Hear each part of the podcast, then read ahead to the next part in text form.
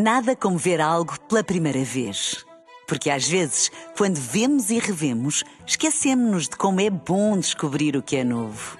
Agora imagine que viu o mundo sempre como se fosse a primeira vez. Zais. Veja como se fosse a primeira vez. Na rádio, no digital, em podcast.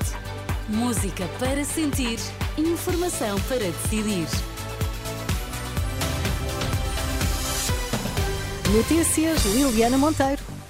Nesta edição damos conta dos números da violência doméstica em Portugal. Falamos ainda do que se espera do Congresso Extraordinário do PSD que arranca esta manhã.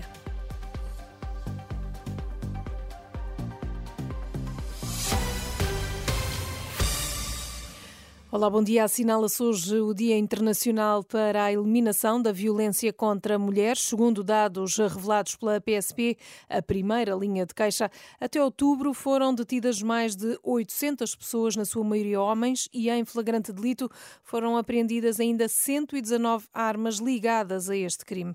Ao todo, a PSP já recebeu mais de 13 mil denúncias de violência doméstica, é o que nos diz a subcomissária da PSP, Inês Lemos até outubro termos este número de 13.178 denúncias, dá-nos a entender que nos meses que restam, novembro e dezembro, muito provavelmente nos iremos aproximar das 15 mil denúncias que tivemos, ou perto disso, perto das 16 mil que tivemos no ano de 2022. Significa que as pessoas estão cada vez mais a denunciar este tipo de fenómeno uh, e não necessariamente que o próprio fenómeno possa estar a aumentar, porque, como vemos, tem havido uma estabilização do fenómeno em si. Arranca hoje e dura até 30 de dezembro a Operação Violência Fica à Porta, da PSP, que quer sensibilizar para a importância da denúncia em casos de violência doméstica. Nesta altura, são 19 os locais de atendimento em todo o país destinados à recolha, de denúncias. E a morte de 25 mulheres este ano em Portugal é um escândalo e merece uma reflexão profunda da sociedade. É o que diz a Renascença a irmã Júlia Bacelar, da Congregação Adoradoras Escravas do Santíssimo Sacramento, que foi pioneira no acolhimento das vítimas de violência doméstica. Pois é, de toda, de toda a importância e de toda a necessidade, por desgraça, né? não deveria ser necessário, mas continua a ser. O assassinato de, de mulheres uh, continua a ser uma realidade em todo o mundo, mas nós, em Portugal também, não é? Uh, é verdade que tem diminuído uma coisa muito pouco, uh, mas este ano, no, só desde janeiro até agora, novembro, já são 25. Isto é uma coisa que é, hum, que é um escândalo, não é? não pode, não pode, quer dizer, uma coisa que não pode acontecer, não é? A falar-nos aqui a irmã Júlia Bacelar da importância de se assinalar este dia. A violência contra as mulheres é um problema que não pode ser negligenciado. O aviso é feito pelo Presidente da República numa nota no site da Presidência. Diz que o fenómeno é um obstáculo na promoção do desenvolvimento o Palácio de Belém vai iluminar-se de laranja em apoio a esta causa. Foram libertados 17 dos 19 arguídos do caso Gota de Água, que investiga a falsificação de análises de água destinada ao consumo humano.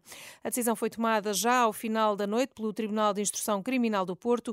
O vereador da Câmara de Vila Flor, com os pelouros da Educação, do Desporto e da Cultura, Luís Policarpo, foi um dos detidos que saiu em liberdade. Já a diretora do laboratório em causa é uma das arguídas que permanece detida.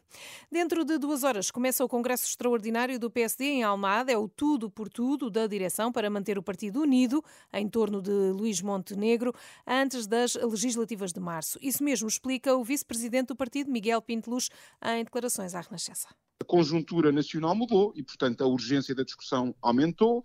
É necessário, claro que há eh, eh, eh, vontade maior se apresentar um projeto alternativo, mas penso que este não é o momento. Este é o momento de arranque eh, de uma união que se quer ainda maior à volta do, do, líder do partido, à volta da estratégia do líder do partido, e por isso mesmo eh, é que eh, esperamos e espero que o próximo Congresso, o próximo sábado, possa ser esse espaço o vice-presidente do partido afasta a vontade do PSD em aproveitar o Congresso ou em campanha para usar o caso influencer como argumento. Na mesma linha vai o líder da Conselhia do PSD de Lisboa, Luís Newton, ele próprio, abraços com a justiça na sequência do processo Tutti Frutti, diz que é preciso responder às preocupações das pessoas com o caso influencer, outros processos, aquilo a que o país está a assistir é uma novela.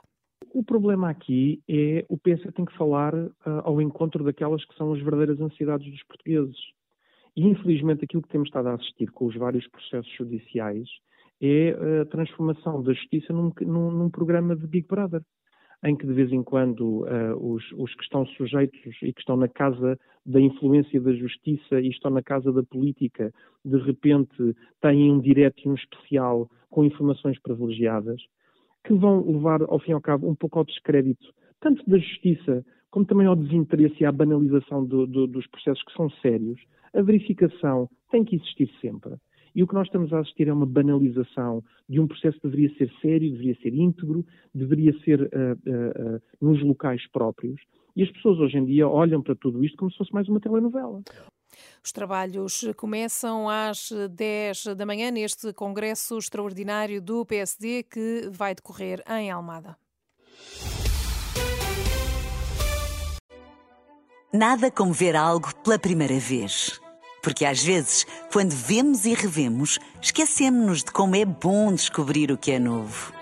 Agora imagine que viu o mundo sempre como se fosse a primeira vez. Zais. Veja como se fosse a primeira vez.